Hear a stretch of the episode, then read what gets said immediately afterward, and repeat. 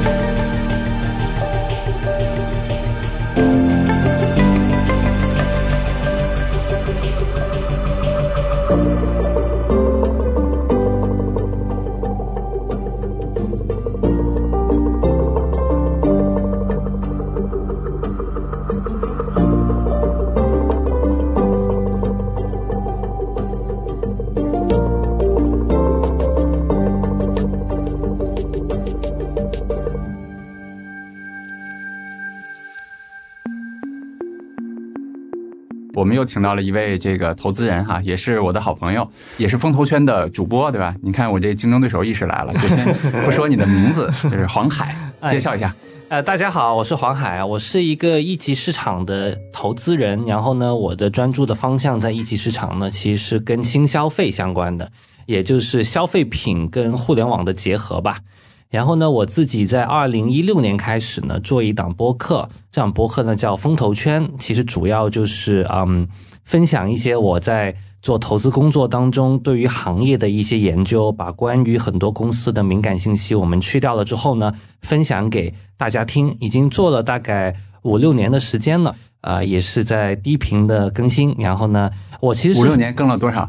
五六年就刚好现在在录节目的，现在是已经更了六十期。哦，那还真的是挺低频的，真的就是每个月一期左右嘛，就非常低频的在在做嘛。然后啊，我自己呢，其实也是梦岩老师的那个公众号哈，那个很多年的一个读者嘛。然后呢，也听他的这个最新的播客上线了之后的好几期我都听了，所以今天特别高兴有机会也能来做客。我之前对黄海最大的印象其实是。你刚才说了新消费，对吧？对。然后其实我从另外一个角度来说，我觉得我经常听你的风投圈，包括看你写过的一些东西，包括咱俩之前见面去聊天。嗯。我另外想用一个词，其实是品牌。嗯。我觉得你对品牌的理解，包括很多，其实给了我非常非常多的启发。我先给你讲个小故事哈，好，太好因为对这个小故事是我原来在在做上一家公司，就在做且慢的时候，其实当时好像就是在这个行业里面，在金融行业里面做出来了一个不错的一个品牌。是，那它有很多表现，对吧？就是用户的口碑相传啊，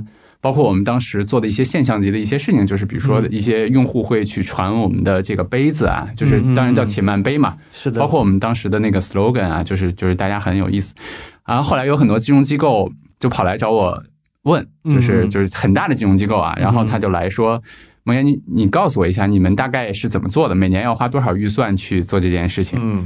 对，所以其实我想拿这个小故事引出我今天想问黄海的第一个问题：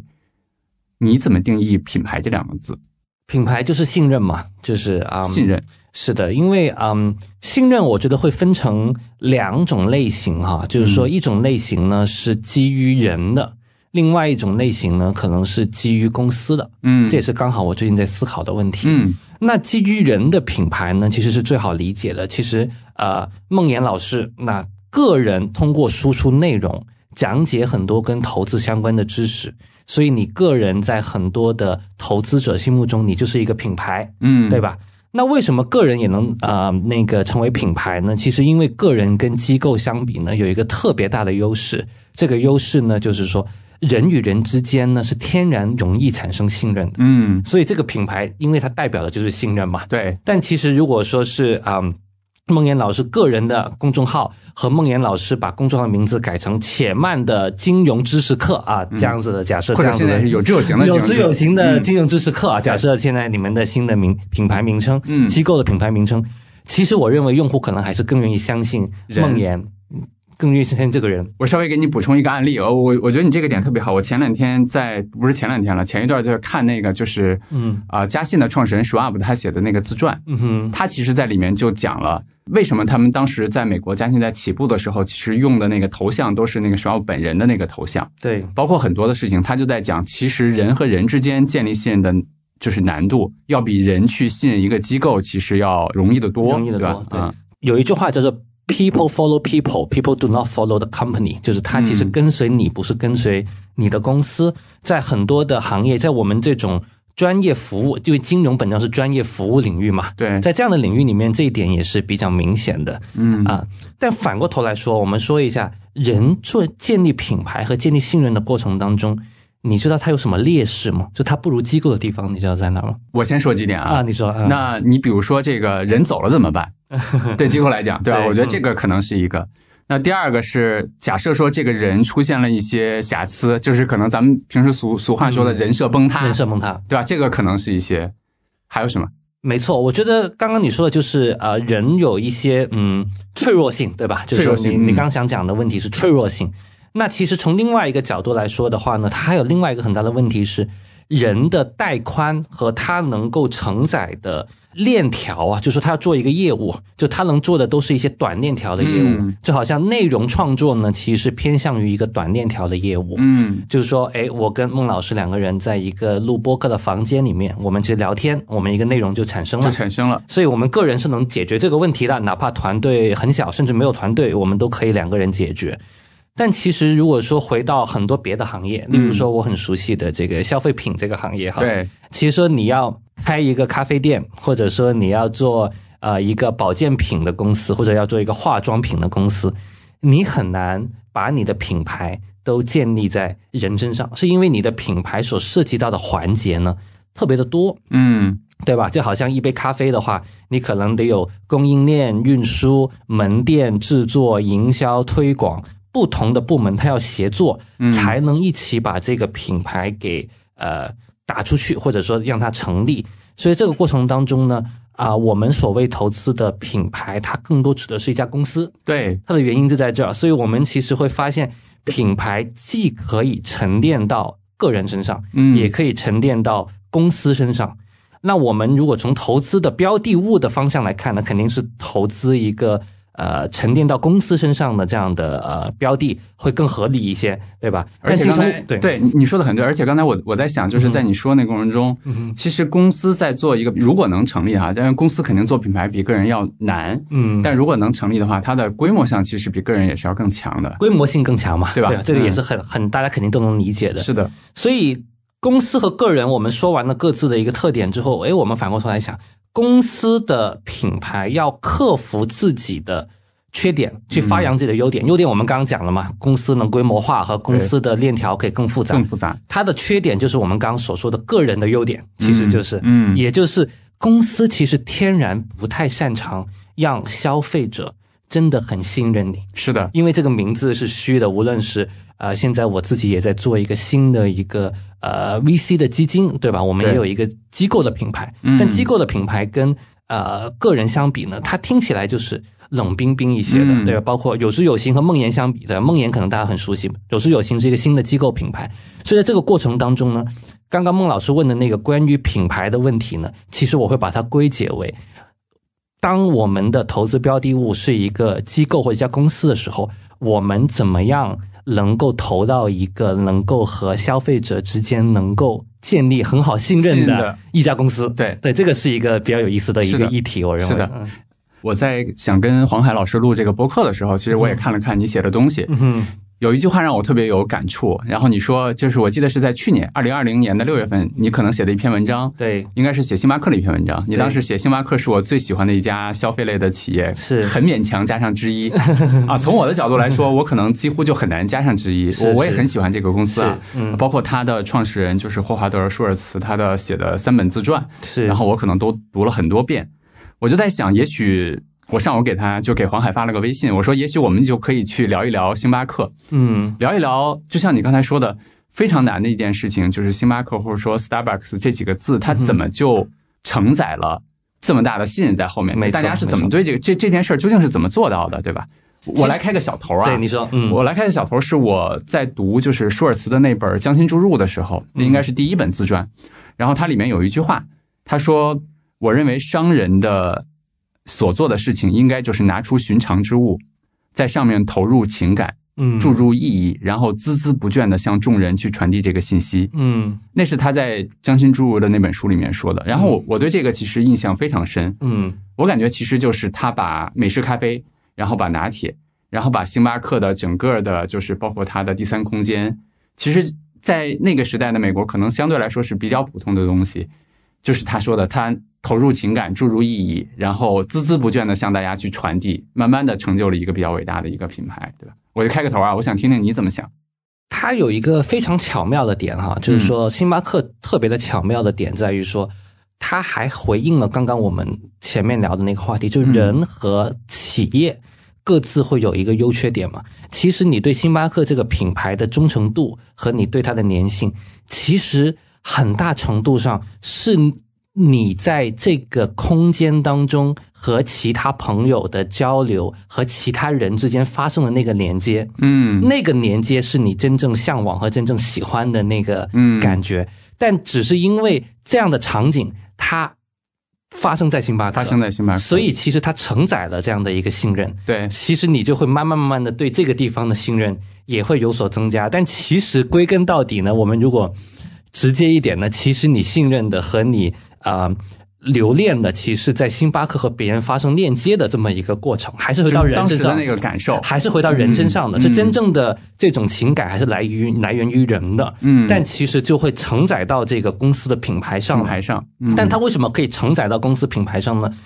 就像你刚刚说的，第一就是说，他本来就是做这么一个生意的嘛，他就是很刻意的往这个方向去打造。第二个呢，就是跟他们创始团队，像你说舒尔茨，他们从最早的时候，其实他做这件事情，其实他就是一个很以人为本的人。我我觉得特别对，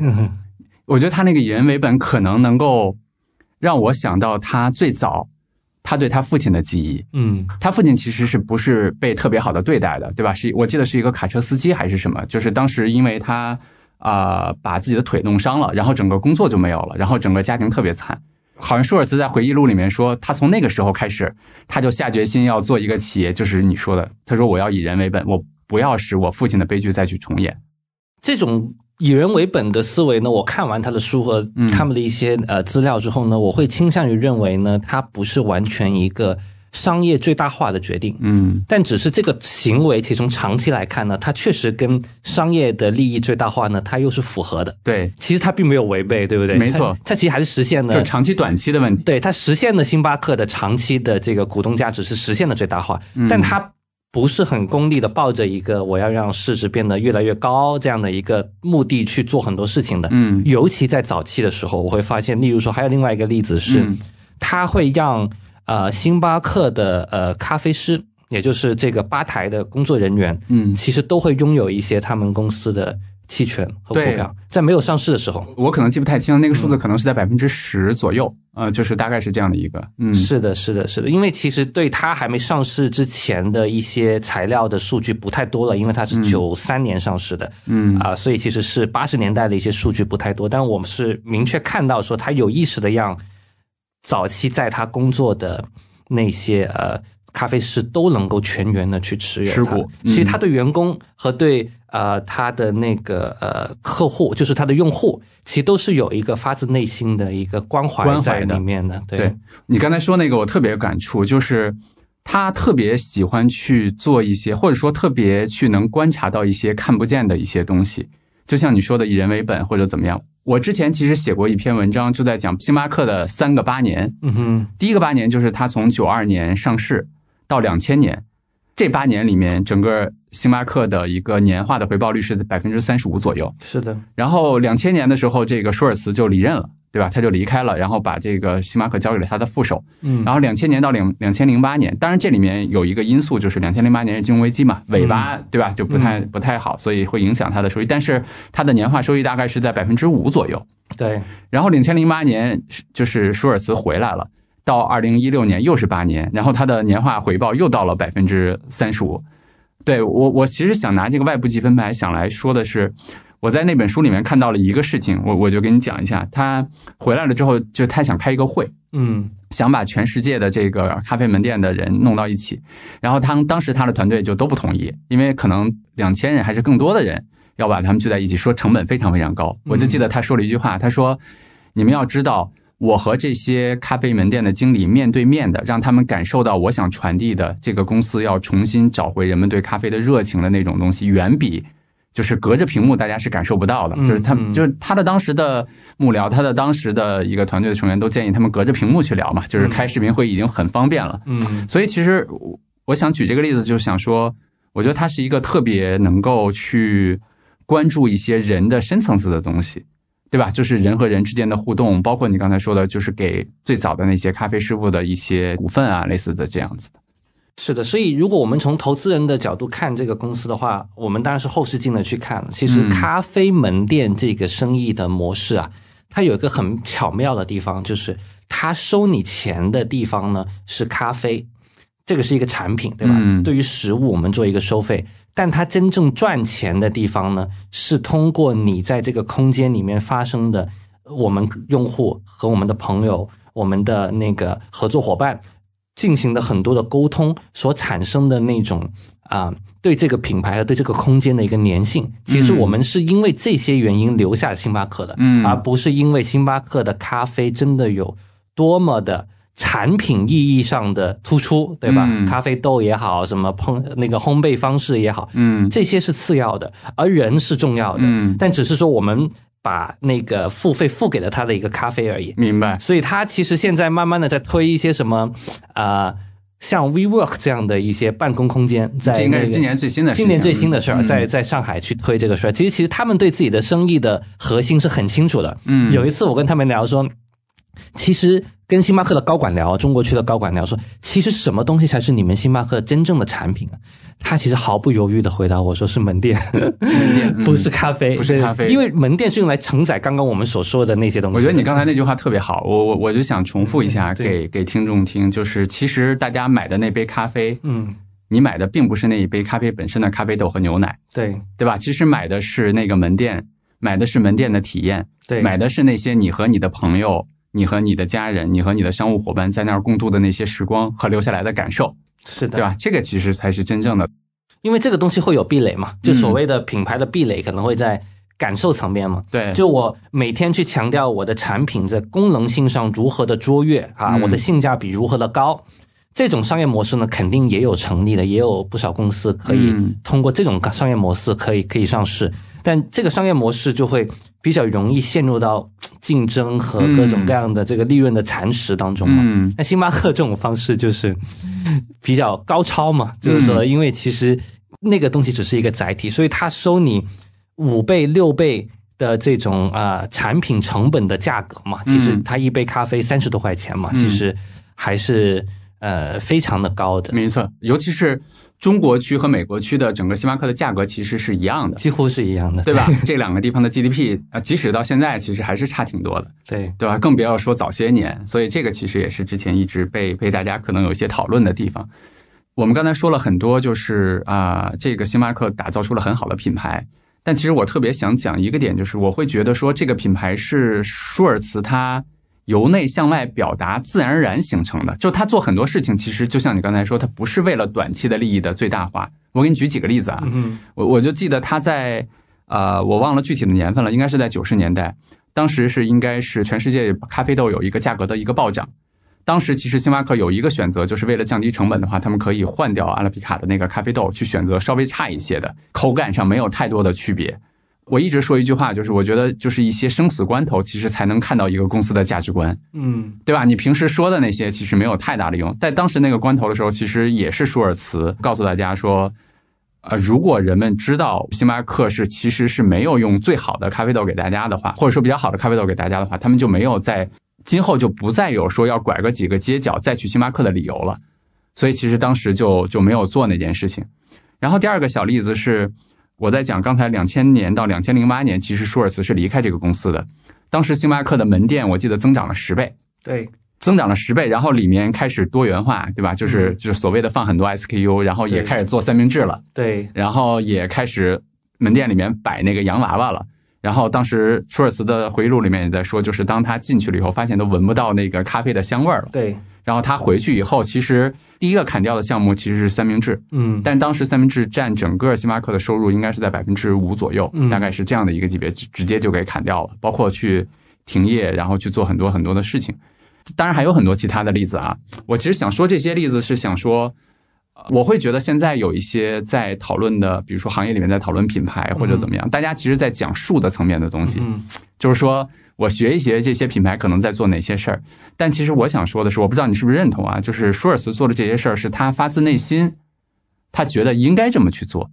他并不是说觉得我要做一个很伟大的品牌，而是说我觉得我应该做这样的事儿。然后这样的事情的背后，其实形成了一个，对吧？就长期来看，形成了一个品牌。他会有一个很好的直觉或者很好的一个判断力，是会知道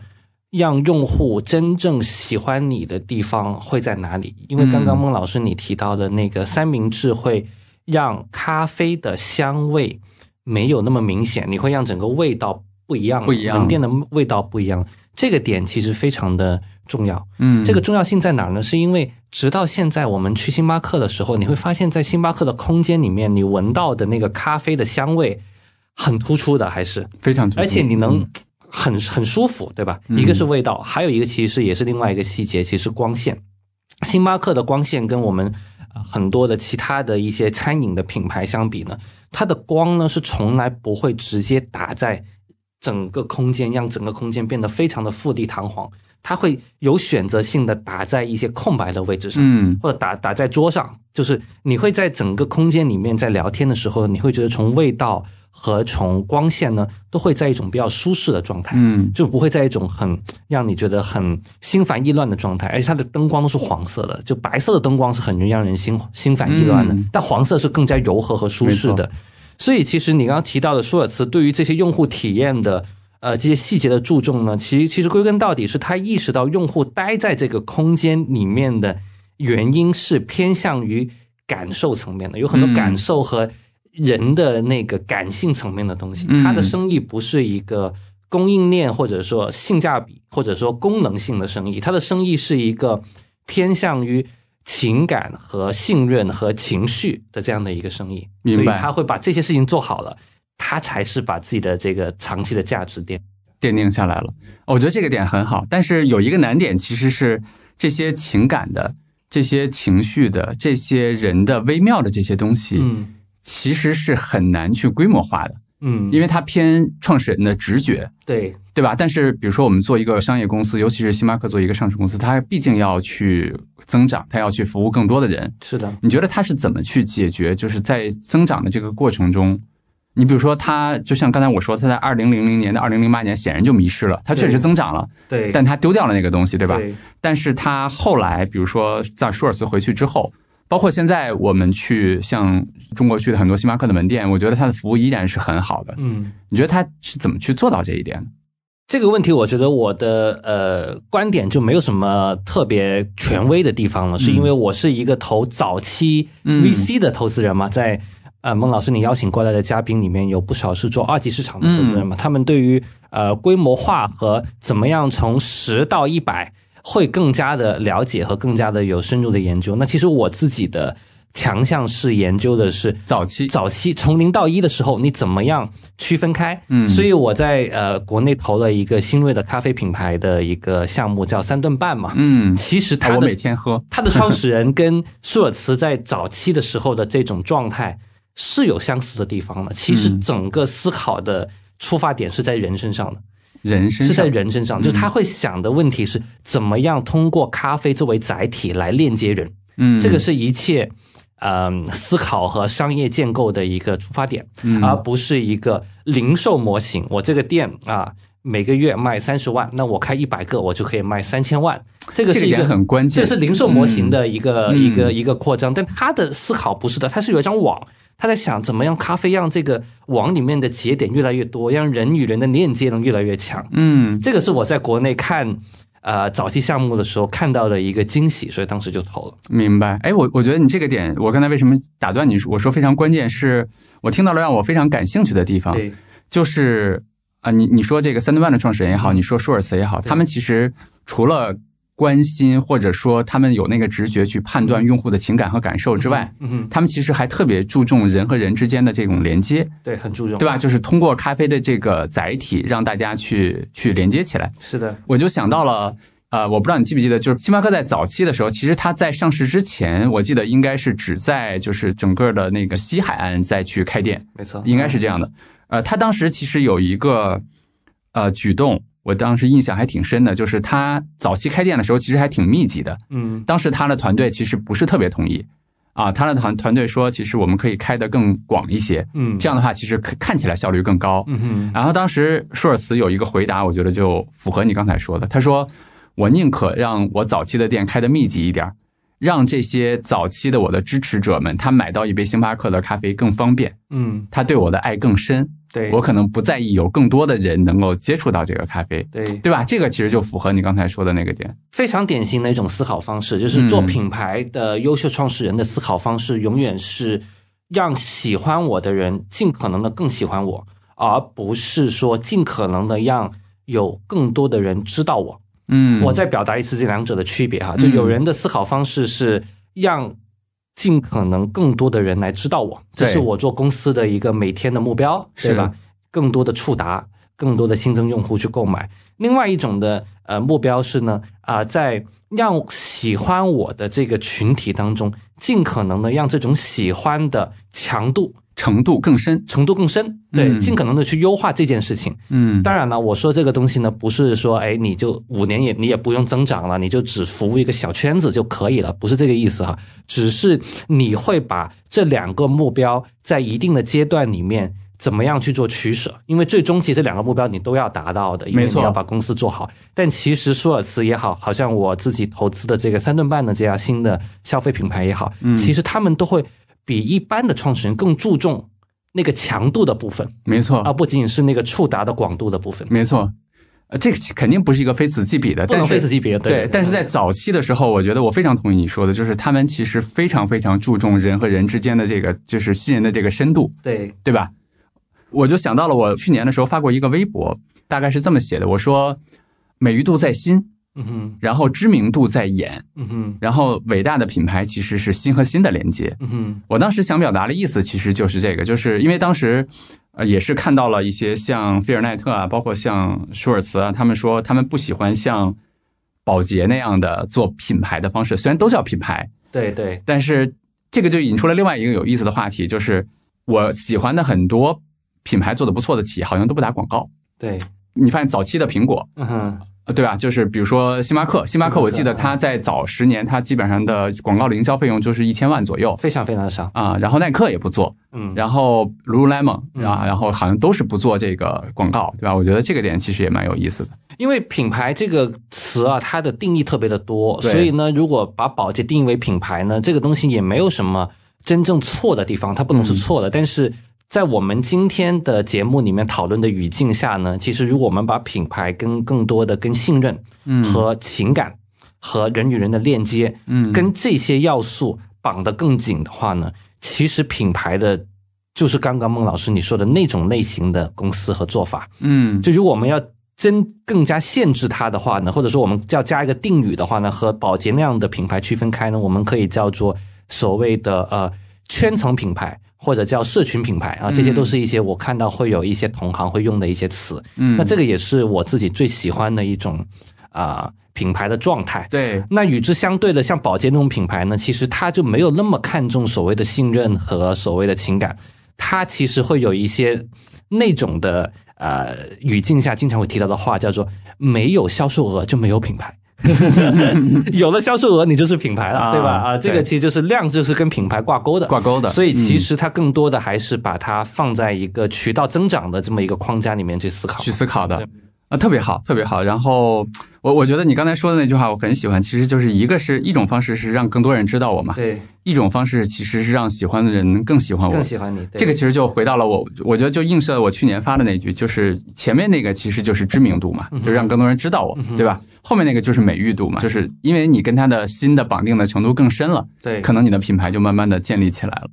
是的，哎，其实说到这儿，我也想问一下孟老师你一个问题，因为我自己是投资品牌项目的，是这个方向的，所以我会思考这些问题特别多。你是做那个投资者教育的，嗯。那所以你对这些呃品牌相关的话题的兴趣是跟你自己的主业也会关联度很大，是吗？我觉得黄海你问了一个特别好的问题，嗯我不知道是什么原因啊，但是我个人就对品牌或者说对做成一个能够跟用户心里面建立非常深的连接这样的事情非常感兴趣。嗯所以你会发现我自己读的，我很爱读自传嘛，但是我都读的很多。你看，我们俩刚才聊到了星巴克，嗯，对吧？我比如说我读过 Lululemon 的创始人 Chip Wilson 的这个自传，对，然后我读 Patagonia，就是我穿的这个就是那个老头儿的自传，是这个就这些企业是我嗯更偏好的东西，它也会影响我怎么去投资，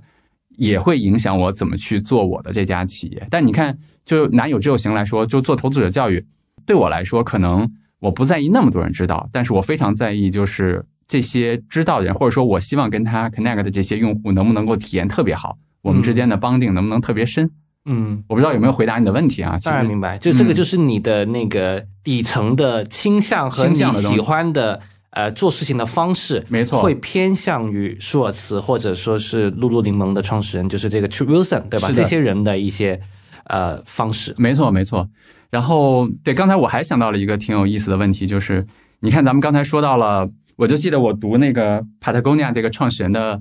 啊、他的书，他的书名字叫《冲浪板上的公司》，是的，是的，这是一本好书，推荐给大家，推荐给大家。对，嗯 呃，他为什么叫这个名字呢？他就说，因为他们的早期的几家店在海滩边嘛，他们卖冲浪板嘛，他就说，因为日头不知道什么时候这个浪过来，所以只要浪来了，大家就可以出去去，就不影响别人工作的情况下，你就可以去冲浪了，然后你回来继续工作。就是他的员工整个是一个非常自由、非常就是就是能够享受生活那种状态。然后刚才黄海其实介绍了整个星巴克的早期，呃，包括现在啊，他对自己的员工也非常非常的好啊。然后我想举第三个例子，其实是 Zappos，你应该知道，就是 Deliver Happiness 的那个作者，对吧？那也是一本好书，对吧？就是谢家华。然后 Zappos 这个企业里面，其实他对待员工也非常非常的好。其实我我想问你的，这就是下一个问题，就是你你有没有发现，就是这些做品牌的企业，它其实对待自己的员工和其他的企业还是有挺大的不一样的。我觉得这是必然的。嗯为什么这是必然的？是因为刚刚你说了一句很重要的话，就是所有的这种能够提供给用户或者说我们叫消费者这种比较好的体验的公司，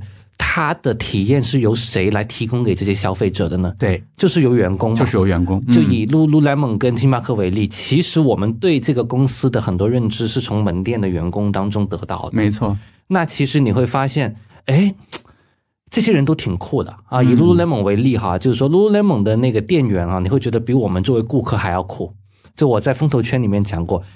世界上只有两家公司啊，你会在这个店里面消费的时候，你觉得店员比你作为顾客还要更酷的。更酷一些。一个是苹果，苹果一个是吧 一个是 Lululemon 嘛，嗯对吧？还有没有第三家？有第三家的话，那个听众们也可以指出来哈。但他为什么可以让呃那个员工能提供这样的一个很酷的体验给到消费者呢？他肯定在内部培训和内部对待员工的方式上，他的那个出发点就跟一般的公司公不一样司是不一样的。没，错，我我的总结就是他，就像你说，他第一步其实是找到了这些认可公司提供的这个产品的价值和理念的人。你比如说像 Lululemon 他们的 Super Go，嗯或者说像 Patagonia，他早期找的员工都是非常爱冲浪、爱攀岩的这些人，就他本身就是这个产品的用户，对吧？嗯然后第二个其实是说，他对待这些人的方式，并不是说啊、就是我付给你钱，你在这儿工作，而是说激发他们，就像小王子那说的，就是如果要航海，是吧？就是我们激发起大家对航海的热情啊、让大家去感受到这是一份很好的工作。我觉我觉得可能是这样。我在这里面就想举一个例子，就是 Zappos，谢家华。他在管整个的，就是就是 Zappos 这个企业的时候，他会规定说客服不能有 SOP，这其实很反常识，对吧？我们要提高整个的客服效率，让人接很多电话的话，我们一定要有 SOP，这样的话大家也很标准化。他为什么不要有这个 SOP？他最后他背后其实想说的意思是，我只要招来非常好的这个员工，他们认可这个公司的理念，我希望让他们跟客户每一个电话沟通的时候，他不是因为有问题，而是这是一个非常难得的跟客户保持一个非常好体验的一个时刻。回到我们刚才说的那些，就是这些找到好的员工，然后对待他们有一个非常非常好的方式，让他们发自内心的再去为用户去服务。我觉得这也是这些品牌很重要的一个点。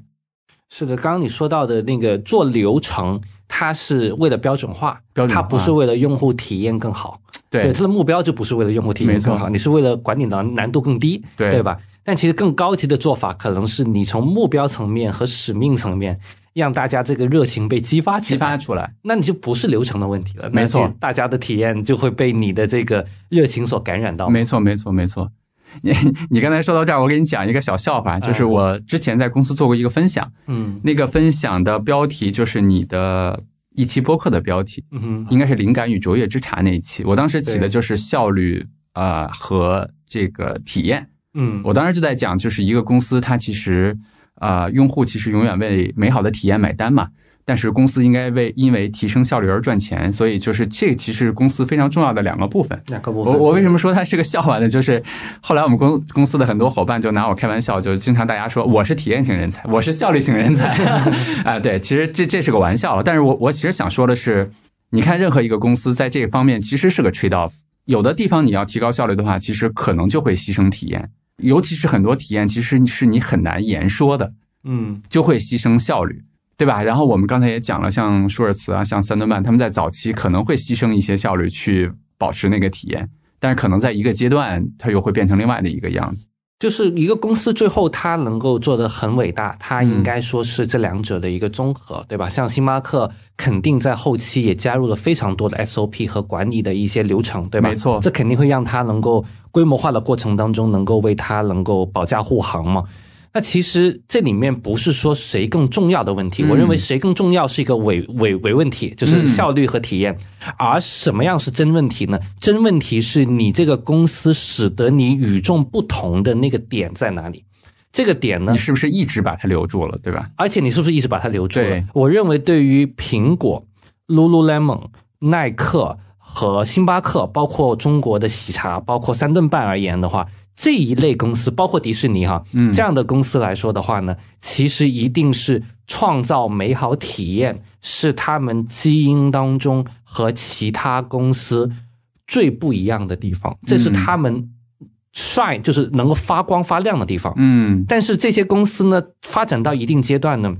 它就一定也会需要去补全它在效率、组织管理这样的一些。缺点，我们其实很简单就能理解了。乔布斯的啊继承者是库克，库克，嗯，乔布斯就负责前面的这个创造美好体验的部分，嗯，库克是一个供应链人才，对，他是保证苹果能够生产几千万台手机，但是中间不出差错的，没有标准化的，对吧？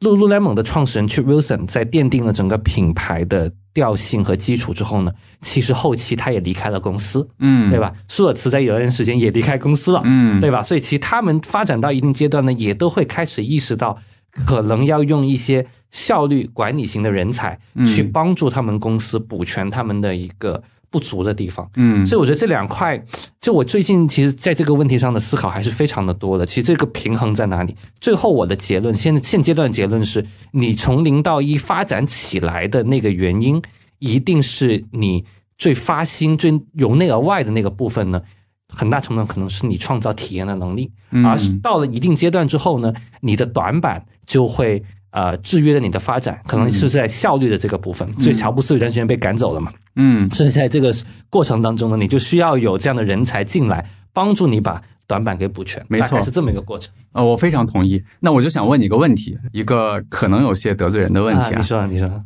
我非常同意你说的，就从零到一的阶段，就是对这类企业来讲啊，就是它需要那些创造，需要那些灵感。嗯，你觉得这是可学的吗？就是我的意思是说。有很多人其实想学着做品牌，对吧？我我也想做，比如说我也想做一个星巴克，我也想做一个 Lululemon，我也想做一个就是中国的一个什么什么样的一个品牌。嗯，然后他会去模仿那些东西，你觉得这是可学的吗？它是比较难通过术的层面学到的。你知道为什么它很难通过术的层面学吗？是因为如果你不是这样的人，你不是舒尔茨，或者你不是那个喜茶或者三顿半的创始人那种。他对这种用户体验的细节，对人与人的链接，嗯，对于情感的价值，真的很看重。他是从内心看重的，嗯，他不是一个由于 KPI 定了我们要往这个方向做，所以我去强调这些东西嘛。没错，它是一个第一性的东西，它就是就是感觉，对，它就是第一性的，嗯它没有一个更深层次的一个更本质的原因了，他可能就觉得这个事情就是最重要的，嗯对吧？它是第一性的。那如果这个事情不是第一性的，那你就会去开始分析我做这个行为，它究竟增加了我多少的销售额，对，它降低了多少的复购，又增加了多少的留存啊？就很多的数据开始分析。嗯那这种分析呢，它就是得不出那个结论的。嗯为什么它得不出呢？是因为像你刚刚举好几个例子都可以说明啊。第一个例子就是那个孟老师你刚刚提到的，舒尔茨回归之后要把三明治的销售撤掉砍掉砍掉，你怎么论证呢？没法论证，对，你这个百分之五的或百分之十的这个销售额，你把它砍掉，如果不是创始人，你是一个职业经理人要推，你怎么跟股东、怎么跟董事会、怎么跟高层嗯去说服？你说这个东西影响客户对于你的店里的嗅觉味道的体验，对你很很很对，很胡扯嘛，对吧？对，这是第一个。第二个例子呢，我反而想起了一个很有意思，我之前的一个经验，就是有一次我到阿里去做交流嘛。阿里巴巴这个公司呢，是一个 KPI 导向和目标导向特别清晰的公司。嗯但这个公司呢，它一直发展过程中有一个困惑。那段时间，阿里的一些呃管理层，我们就讨论了一个问题，就是为什么阿里做不成一个社区型的产品？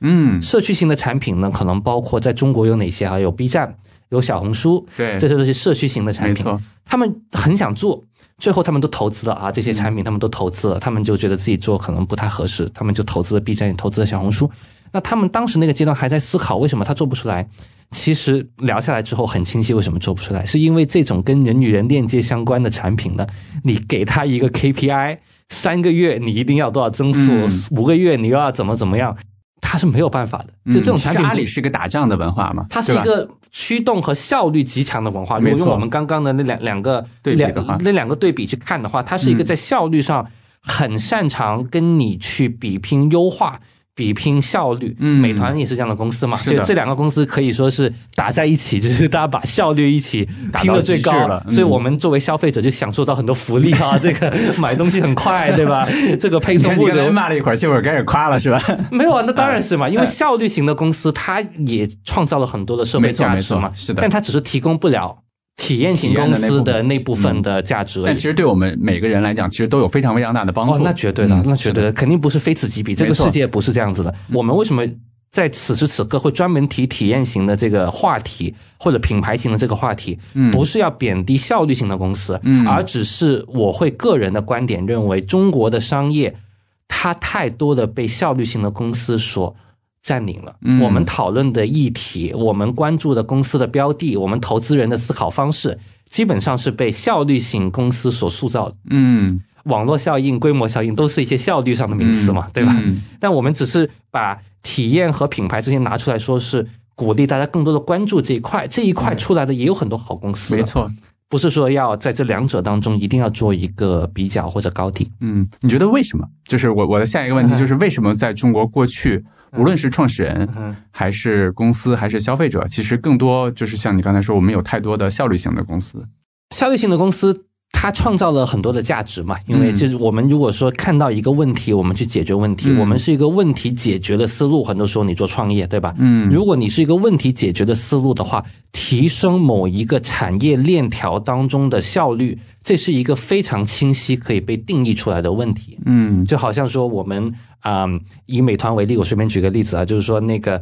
餐厅跟消费者中间，对吧？因为中国的城市结构和消费习惯的问题，需要有一个很便捷的物流网络，让这些餐可以很快捷的送到消费者的手里，对吧？嗯那我把整个网络建起来了之后呢，我一个快递员，我一个配送员可以同时配五单，我可以集单，对吧？集单的意思就是我从一个餐厅拿到的那个呃餐，我可以配到一栋楼可能不同的人身上，那我这个配送成本不就随着我的规模和网络我就下降了？是那我的效率不就越来越高了吗？没错我就形成了一个很高效的一个网络嘛。嗯这种是很大的商业模型，嗯同时它也是很容易被清晰定义出来的商业模式，嗯投资人一听就听懂了。是对吧？你看我刚刚在讲的时候，这孟老师表示理解这个东西是很容易的，对吧？嗯但你要理解，哎，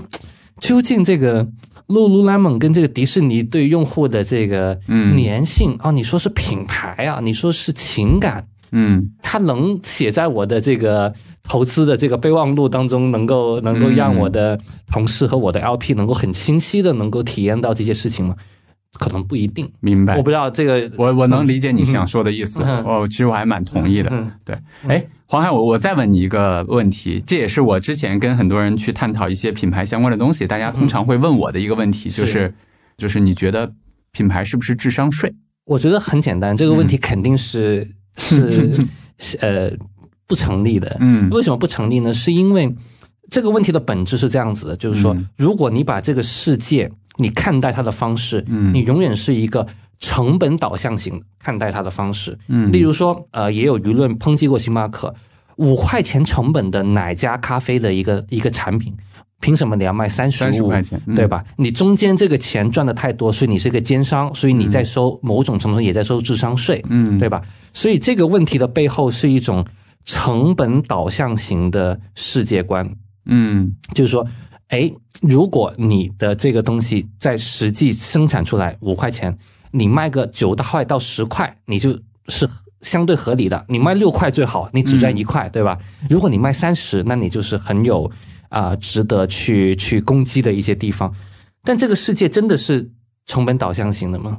那会不会有很多的对于用户来说的需求是来自于他的快乐，嗯他的满足感，嗯他对于无聊的排解，他对于空虚的排解，对吧？他对于那种人与人之间的那个链接的快乐，对我们为什么心甘情愿经常去星巴克付四十块钱的饮料，是为了那个跟朋友的那个链接的机会。嗯所以这种东西是没有办法去衡量它的价值的，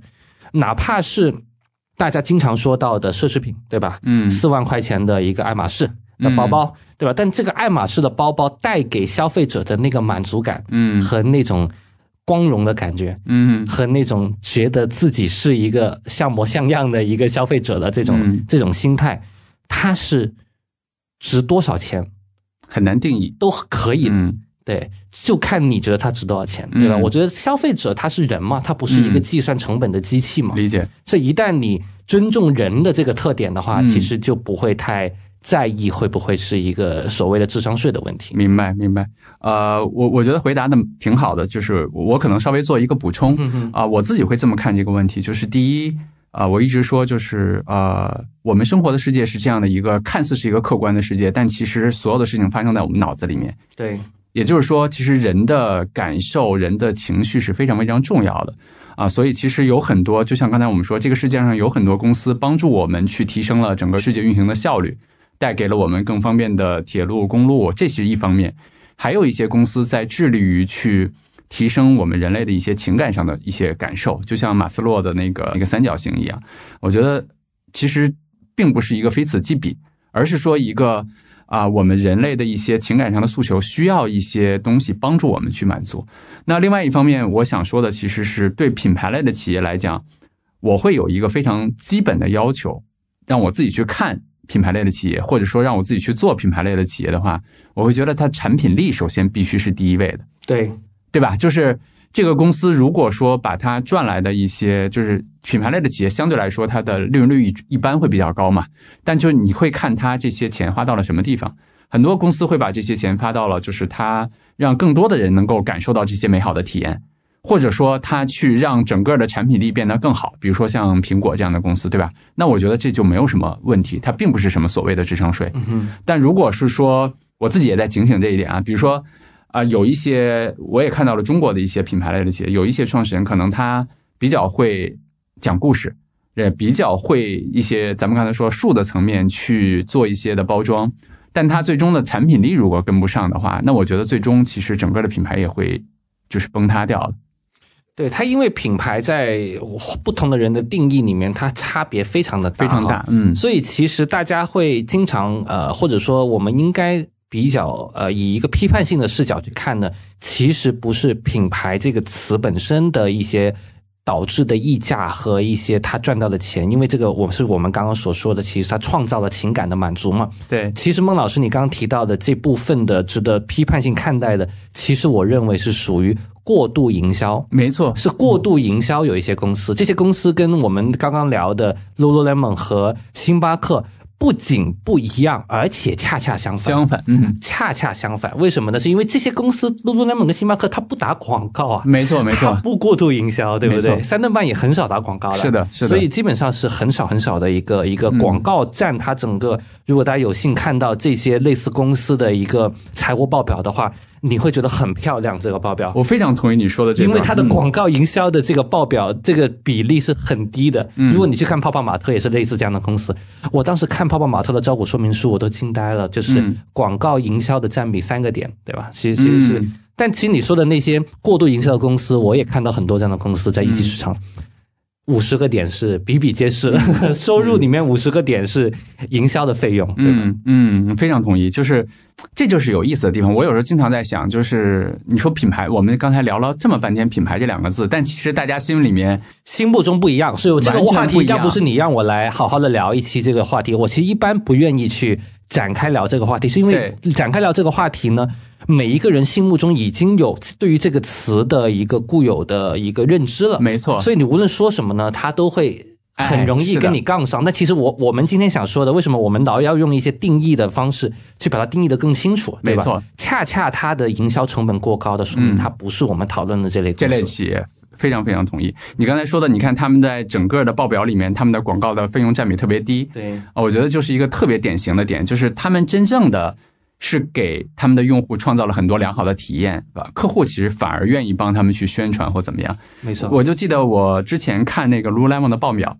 然后它的我我可能记不太清了，大概数字是这样，就是它的毛利大概是五十百分之五十，然后它的净利是大概是百分之十二，嗯，就跟很多服装类的企业其实差不太多，嗯，但是。五十到十二之间，他没有花在广告上啊，他花在了他的社区活动，嗯，他花在了他的教育家，他花在了他的门店，就是这些地方去。你会看，其实星巴克也是这样，包括早期的苹，就是苹果啊，包括迪士尼，他们其实都是这样。但是有很多的，就是呃，就是消费类的企业，不是不好啊，就那些消费类企业，可能它的毛利和净利之间的这些费用。更多的花在了广告啊、渠道啊，就是这些上面去。因为其实这个整个逻辑体系，我认为是呃闭环的。其实，在我自己的体系里面，它是闭环的。这个体系怎么理解呢？就是当你去花在营销和渠道上的时候呢，其实你的目标还是我们刚刚聊的，触达更多的人。更多人，因为营销是你触达更多人最高效的一个方式。你在抖音上尽可能的去投那个呃效果类的广告，嗯，对吧？但如果说你更看重的是。喜欢你的人更喜欢你的强度的那个部分的话呢，其实你的增长模型有可能是一个像涟漪一样从内而外扩散的一个模型，它更像是一个扩散和我们叫做破圈的模型，它不是一个投入换增长的一个模型。所以这两个是所谓的 ROI 的那种，不是 ROI 的那个模型。所以这两个模型其实它对应的就是我们所谓的呃呃两类的公司，其实是其实整个逻辑，我认为其实。嗯，如果说我们把我们今天聊的偏向于这个扩散的人群的粘性的强度更高的这类公司定义为品牌的话呢，我们今天的所有的讨论呢，其实都是逻辑上闭环的。没错。但一旦你对于这个定义有一些不一样的理解，你就很容易就混淆。没错，没错。你看，我给你举一个按照刚才你的这个定义下面的一个例子，就是咱们刚才讨论的这些企业基本上不允许加盟。嗯嗯，也是一样，对吧？咱们刚才讲了广告费，但你从另外一个角度来看，你看 Lululemon 也好，Starbucks 也好，就是他们基本上都是直营。嗯，为什么？因为我要保证客户的体验，要保证我能够控制这个是其实是发生在我的，就是就是对我来说，可能让还是你说的那句话，让更多的人知道我，远不如让我能服务到的人享受到我想提供的体验要更重要一些。没错。其实刚刚说的整一个关于体验的话题，我还想再补充一句哈，我认为这个也很重要，所以单独拎出来再说。是因为我认为在世界上的人的社会和经济的能力逐步的发展，社会往前发展之后呢，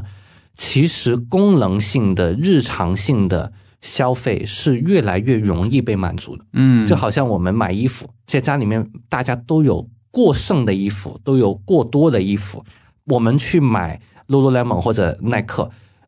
到未来可能越来越不会是因为我真的缺那件衣服了，因为这个满足是越来越容易的。但是人类在未来的过程当中，什么样的满足度是越来越难，或者说至少它不会变得越来越容易呢？就是精神和内心的满足。没错，而这种满足呢，它其实是没有边界的，而且它可能会随着我们经济的发展呢，这个需求不但会降低，而且会增高，嗯对吧？所以它可能在能满足这类型的呃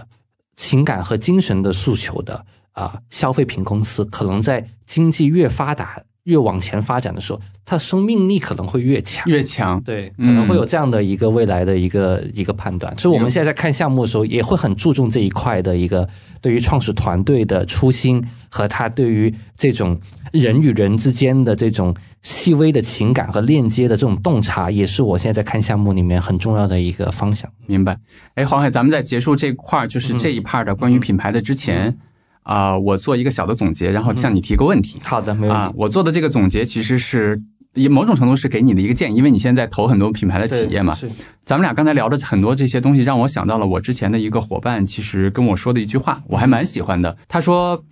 真正的能够做出一个好的品牌的人是 inside out。嗯哼，什么什么意思呢？就是由内向外的表达。嗯那很多想做品牌的人是什么？是 fit in。嗯 fit in 是什么？就是把我投入到这个事业里面去，我去想，我去做这个，我去做那个。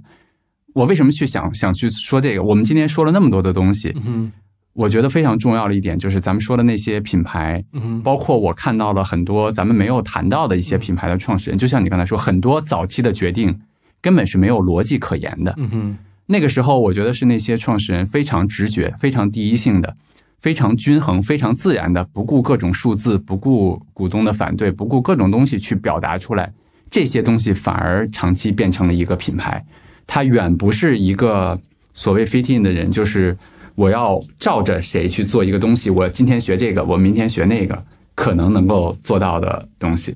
是这样的。对，这是个小建议哈，送了一个小建议，然后就问一个问题啊、因为我们俩聊了这么多，黄海也知道我对品牌也比较喜欢，而且我做有志有行，包括原来做其他的公司，可能我更看重的也是说，我更希望有志有行能够服务到的人，我当然希望服务更多人啊，但是我更希望的就是我服务到的人能够感受到我们想提供给他们美好的投资体验和生活体验。那我想问问你，给我们有没有一些什么样的建议？呃，我的建议不谈不上建议吧，就我们嗯朋友聊天嘛，这个嗯谈不上那个投资人这种专业的什么建议啊，不是这样的。嗯我觉得可能是金融服务本身的属性，投资者教育这个属性呢，它会有呃两个在品牌的视角来看的难点。第一个呢是教育这个词本身呢是给人一种压力感的，嗯，对吧？或者说我居高临下。我看不仅是居高临下，学习本身枯燥嘛，对吧？嗯枯燥嘛，就它不是一个愉悦的，对，它不是一个看迪士尼那种愉悦的，或者说啊。我露露柠檬穿个瑜伽服的那种愉悦的，对吧？所以尽可能的呃，在愉悦的情感的体验这个方向上，看能不能创造出来一些给消费者的东西，对吧？非常好这个就是跟教育相对应的一个方向。嗯然后另外第二个问题呢，可能是说，嗯呃，无形的产品，对吧？无形的产品，嗯，然后呢看不见摸不着，看不见摸不着，对，嗯无形的产品呢，其实最厉害的无形产品呢，我认为很大程度上呢，可以学习谁呢？嗯，不一定你们能完全学习啊，嗯我只是抛砖引玉啊。娱乐圈里面的明星，对吧？嗯娱乐圈里面的明星有一个让我们做消费品的人都特别羡慕的特点是，它建立人与人的链接比一个实物产品更容易。嗯，因为它的产品就是他这个人本身，嗯这个人的形象，这个人的内容作品，就是这个娱乐圈的公司的一个核心的一个东西，而这个东西就是天然就是跟消费者能建立链接的。嗯它它当然它也是虚拟的，对吧？但投资呢，跟这个相比呢，它是一个理性的一个这个没有感情色彩了，通常嗯对吧？就是绝对的理性，对吧？所以呢，娱乐圈呢是绝对的感性，所以它这两者呢又有一个很很大的一个不一样。不一样，所以反而你们在这边的极端，能不能借鉴一下那边极端的一些 好玩的东西，对吧？那肯定不能全学，对吧？但这个是一个两个东西都是在我看来是虚拟当中的一个非常极端的一个点。明白明白，谢谢谢谢，我觉得两个点其实都会，嗯。尤其是第一点，我觉得会给我很多的一个嗯。一个启发吧。啊，我接下来可以想一想。嗯。对，因为我和黄海其实也平时各忙各的，也很少能够见面，嗯。对吧？嗯。然后我们今天见面，其实我还想跟你聊聊另外一个话题。嗯。啊，这个话题不一定能有时间聊得很长啊，但是我觉得也蛮有意思的，就是你看你一直在做一级市场的投资嘛，对，然后我一直在做二级市场，然后我们现在其实，在做二级市场的投资者的，我们现在已经不叫教育了，嗯，我们其实叫陪伴也好，就是已经没有这个词了，没有这个词了，没有这个词了，别担心，对。然后其实我想听听从你的角度来看，我不知道你自己做不做二级市场的投资，然后我想听听从你的角度来看，你如果做的话，你自己投资二级市场和投资一级市场，你觉得有什么相同点，有什么不同点？是的，我我们这个话题其实也是我很想跟孟老师探讨的，因为我可以先把我们刚刚举的例子再拿出来，可以在这个话题上我们可以再讨论，就是星巴克，对吧？我们讨论的这家公司的品牌方面的东西。但如果我们换回一个投资的视角看这家公司的话呢，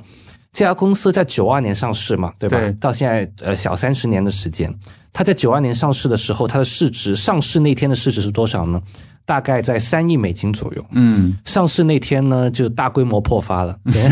大规模破发。对对对，其实就是投资人表示不太感兴趣嘛，可能在当时的时候。嗯，然后到今天它的市值大概是一千两百亿美金上下吧，应该我印象中。所以其实是大概是一个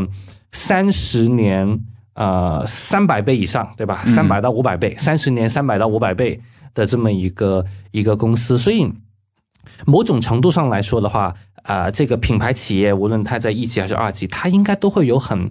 长线的一个投资价值，一个投资价值，对吧？所以其实从这点来说，我是毫无怀疑的。嗯，哎，不过呢，我发现我自己在呃一级市场啊做的时间长之后呢，我会发现在中国有一个难点，其实也是想跟你去探讨的，就是中国的公司在上市的时候，很少有像星巴克当年一样三亿美金，我仅仅在三五个城市开了店，嗯，我就上市了，嗯，留了很大的一个发展的空间和回报的空间，理解，给到二级市场。我们现在中国的上市公司可能都是比较晚，比较晚，嗯，明白。所以给到我们在二级市场，在我这个领域，我不知道其他领域有没有这样的共性，嗯，它会相对来说把这个二级市场的盈利空间都都已经在一级市场给释放掉了。这个可能是做二级市场当中我经常会思考的一个问题。一个问题啊，那我那我先来回答你的问题，其实呃也非常简单了。嗯我觉得过去确实是这样的，因为过去由于我们的审核制，包括它初初衷其实非常好的，就是初衷其实是希望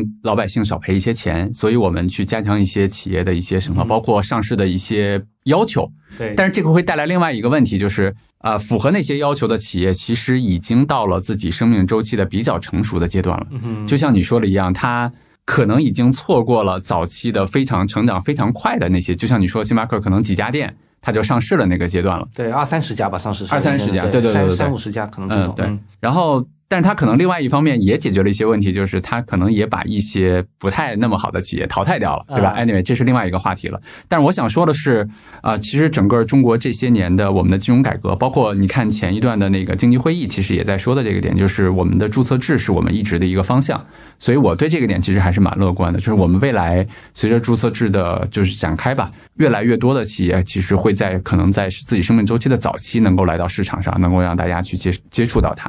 就是孟老师的意思是说，像星巴克一样在两三亿美金就上市的企业，其实在美国历史上有无数的多，没错，只是它留到现在变成了三五百倍的一个收益，但其实那些死掉的人可能我们都不知道了。呃，对，现在已经是是这样的，是这样的，是这样的。对，这个可能是我第一个比较深刻的感受，关于这个上市的时候，在一个企上市的业时机嗯时机。对嗯，第二个我觉得也想跟你探讨的一个话题，关于二级市场是关于这个嗯宏观经济、还有政策、还有国际政治的这些因素。对于公司的影响，嗯这个也是我在做一二级的时候，我发现特别大的一个区别，是因为我们在做一级的时候啊，我们其实是比较原教旨的，只关注公司本身的，嗯因为我们会相信一点，一个公司它从开始做到它真正能上市，对我们一级市场的投资人来说，上市代表着很大程度的成功。嗯那再从开始做到上市中间，其实五到七年是一个很正常的时间，嗯。甚至七到十年也是很正常的嘛。嗯。所以我们会认为说呢，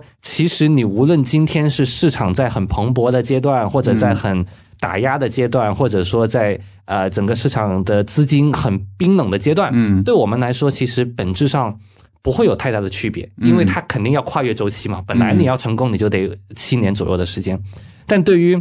二级市场的公司来说，好像过去两三年我们已经经历了好多周期了，已经。啊，我理解你说的意思。对，呃，其实我我我完全理解你的问题啊。我我想怎么回答？可能咱们先去说，我觉得在市场上，如果我们去粗略的去分的话，其实有不同的投资的方式。嗯哼，呃，在中国的 A 股里面，俗称有一种叫自上而下的投资。什么叫自上而下的投资呢？就是先去关注宏观经济，去关注政策，对，然后再去决定说我怎么去投资。是，然后也有一种投资人叫自下而上的，其实就跟你刚才说你在一级市场的投资方式其实是一样的，就是我不关注具体的经济，我不关注具体的宏观政策，我更关注这个公司。更关注这个公司背后的创始人，更关注这个公司的商业模式，更关注这个公司的一些文化这些东西，然后让他们去生长起来。嗯，然后我个人是非常坚定的后一者，后者啊，非常非常坚定的后者。我不排除有很多做前者的啊，你比如说，嗯呃，我觉得朋友圈里面经常能看到了，今天解读这个政策，明天判断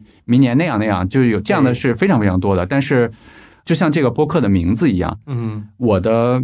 世界观的底层其实是认为这个世界我们很难去预测的。对，但是我能预测的是什么呢？我能预测的是，比如说长期以来的科技进步，长期以来的创新，然后包括中国持续的开放。对，这个这些能够让中国这个国家它会变得越来越好。嗯，这个是在我底层里面非常坚信的东西。对，但是我对具体的未来会发生什么样的政策，未来会有哪些，比如说经济的一些大事的发生。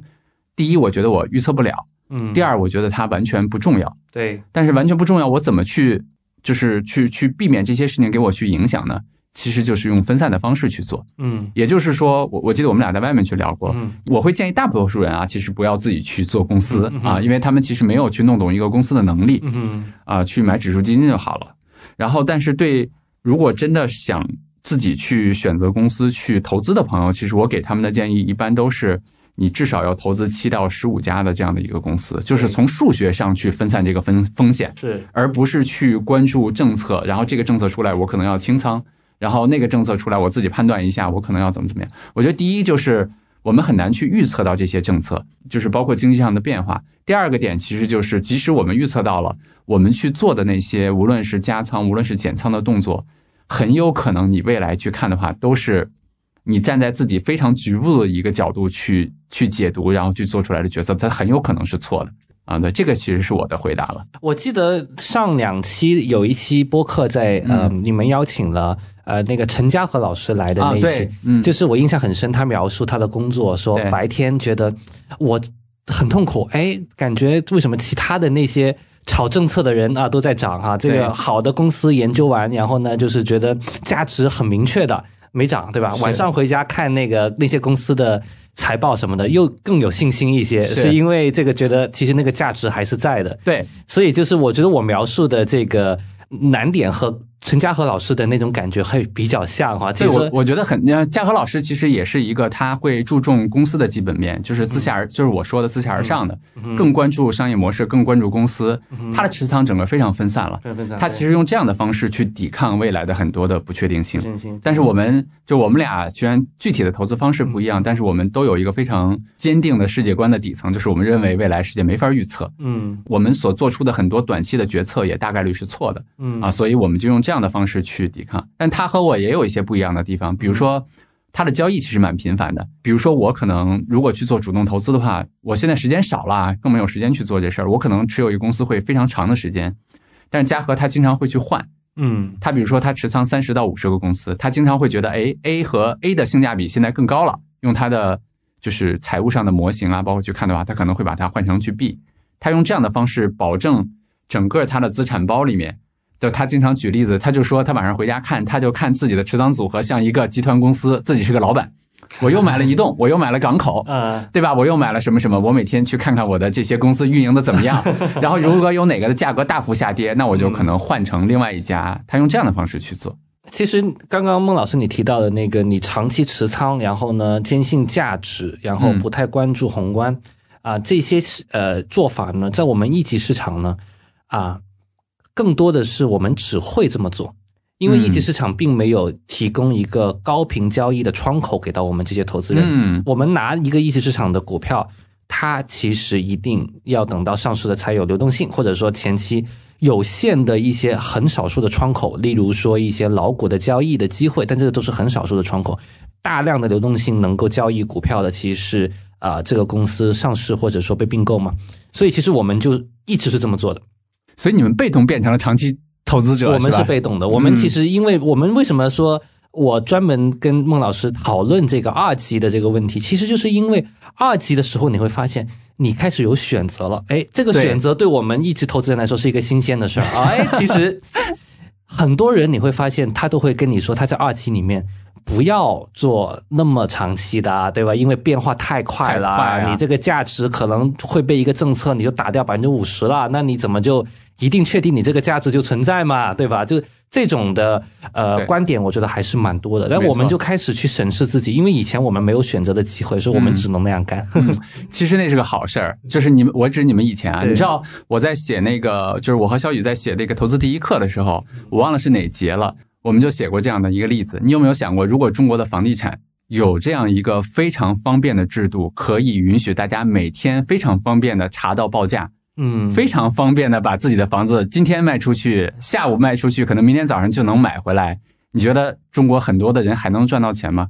啊，即使房地产市场是一直向上的，我我相信这个市场里面大多数人就赚不到钱了。因为那个长期涨的那个过程，其实它中间也是有有有有起伏的。如果你去去去算那个时间的话，其实最后你是等不到那个真正的。就如果真的有一个非常方便的报价系统的话。第一就是这些人的频繁交易会丧失大量的手续费，对吧？手续费会把他长期的这个收益的一大部分吃掉。嗯。第二部分就是我们刚才说的，就像你说一级的那，我说很幸福一样，我房地产也是一样啊。如果有这样的东西，其实贪婪恐惧一定会让我们在那个起伏的时候搅乱我们的心态，可能今天卖了，明天买了，就像现在的股票市场是一样的。是的，所以我们在做一级的投资的时候呢，关于呃心态。持仓的这个逻辑，这些问题呢，我们其实是不用思考，因为我们一定是长期陪伴这个公司到最后。没错，对，所以我进入到二级个人的一些投资的时候呢，我觉得这个对比还是很明显的，需要思考的问题变多了，很多时候。嗯，但是我我特别想给你一个建议，就是呃，这个其实对你是个机会啊。就巴菲特其实在他的股东信里面经常说这个事儿，就是每天的报价系统对你来说是个机会。千万不要把这个当成是一个必须要做的事情，对对吧？我觉得这个其实还是蛮重要的。感谢感谢。对我之前跟我的另外一个嘉宾海燕聊天，海燕是我的投资人，他也是一个非常有名的投资机构的一个创始人。他其实提了一个点，我觉得挺有意思的，就是在因为他投的项目更多偏天使嘛，就在那个阶段，其实我们给一个公司估值的时候，那个估值更多是待实现价值。对吧？就是比如说像我，我最早做的时候，可能什么都没有，那真的全是带实现价值，就是大家认为这个人他将来能做成什么样的事儿。然后我和我的伙伴们一起，我们慢慢的把这个带实现价值去实现出来，实现出来。但是二级市场不一样，因为二级市场我们其实就像刚才咱们说的，上市尤其是上市晚的时候，我们已经能看到这个公司的模式，它已经有非常长时间的数据了，对吧？可以去看了。我其实挺想问你的一个问题是，你在一级市场投资的时候，面对的。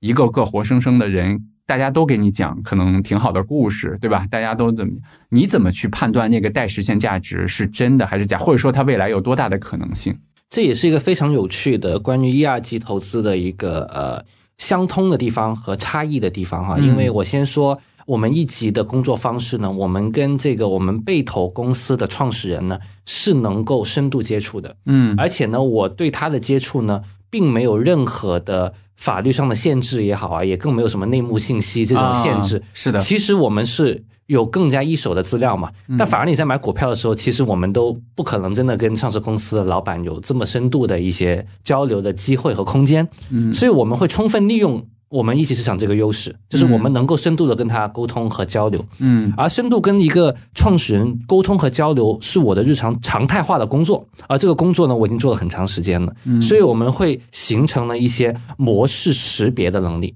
但这个模式识别呢，它又不会完全被一个公式所定义出来，这个公式就是说，只要这个创始人他符合一二三四五的标准，我就。得到一个公式就可以给他一个估值就投资了，嗯，这个公式也不存在，嗯，但这里面也不是完全的玄学，它是处于玄学和公式中间的一个科学和艺术之间对对一个状态，它是我是我把它称为模式识别嘛，我不把它称为嗯公式，但我也不会把它称为所谓的艺术或者玄学，它是一个一定的模式。那这个模式里面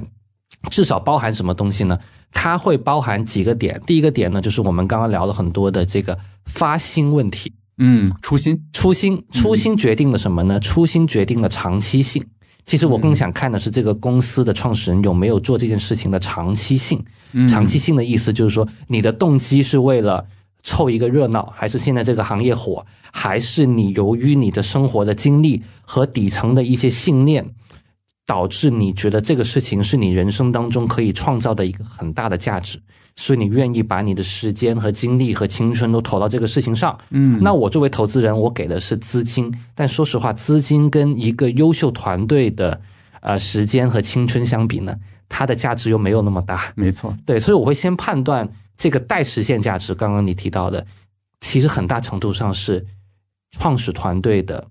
决心。动力、动机、长期坚持的那个渴望，就这些东西，其实是在我们做模式识别当中很重要的一个特别好。因为在这个过程中，一定有无数的困难，对，是吧？就是没有这个的话，其实没有长期性的话，其实就什么都不要谈了。绝对的，嗯，所以这个是第一位的，可能第二、第三位可能才会是你的经验的能力的匹配度啊，你有没有做成这件事情？我们会去分辨做这个行业、做这个业务。他所需要的核心能力叫什么？这个跟投二级也很像嘛，就是核心的竞争力。而这个核心竞争力，你这个团队在你的经历和背景当中是否拥有？嗯，就这个匹配性，对吧？所以其实这种都是能力层面，可能是第二个层面的问题的。所以这些都是属于模式你识别当中很重要的长期性和发心，我觉得会排第一位，第二位可能是能力，第三可能是一些。更加具体的一些战术层面，例如说团队管理能力啊，对吧？融资的能力、表达沟通，会决定你融资的这个跟投资人表达的是否足够吸引人。嗯，这样子可以让你在后续的融资，在资金进来的时候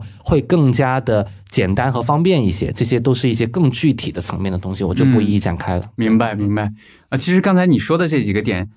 由最重要的初心到刚才后面说的一些能力啊，他的一些东西，对我觉得给我启发还蛮大，尤其是。呃，怎么讲呢？我我就在想到，因为我没有专门的去做一级，但其实我会帮助我的一些朋友啊。就是今天我还在和另外一个朋友在聊，他就说他想去做一件事情。我当时内心有一个判断，你刚才给了我一个非常好的角度，就是我在想我为什么去做这个判断的时候，好像还真是我觉得他是判断你的朋友可能做不久是吧？不不不，就是我我我其实想帮助他嘛啊，但是我就在想我为什么想帮助他，我就在觉得是。我的内心深处，这个判断后面，我想帮助他后面的原因，其实是说，我觉得他有这个初心，嗯，他有做这事儿的决心，他也喜欢这做这件事儿，而且他可能想在他未来的人生里面，把自己很多的时间放在这件事儿上。就像我刚才说，我说，我觉得创业过程中，其实有我自己创业嘛，就是无数的困难。你肯定，如果你没有这份坚持，没有这份初心的话，可能在中间就 quit 掉，对吧？那投资人的、创始人的这个团队，包括团队的价值没有，投资人的价值其实也就没有了。是的，我觉得资金是可量化的和标准化的一个生产要素，嗯，但那些不可量化和不可标准化的生产要素，就是刚刚我们提到的创始人对于这件事情的。发行舒尔茨，他做这个咖啡店，嗯，内内在的那个驱动力是很强的。我们看他的书能看出来，不是为了九二年上市，对吧？如果九二年上市只是三亿美金嘛，现在是一千多亿美金，所以这个是一个长期的一个发展所需要要求、所需要要求有的一个能力。而且，我从另外一个角度补充，就是我们今天其实聊了这些企业，你看。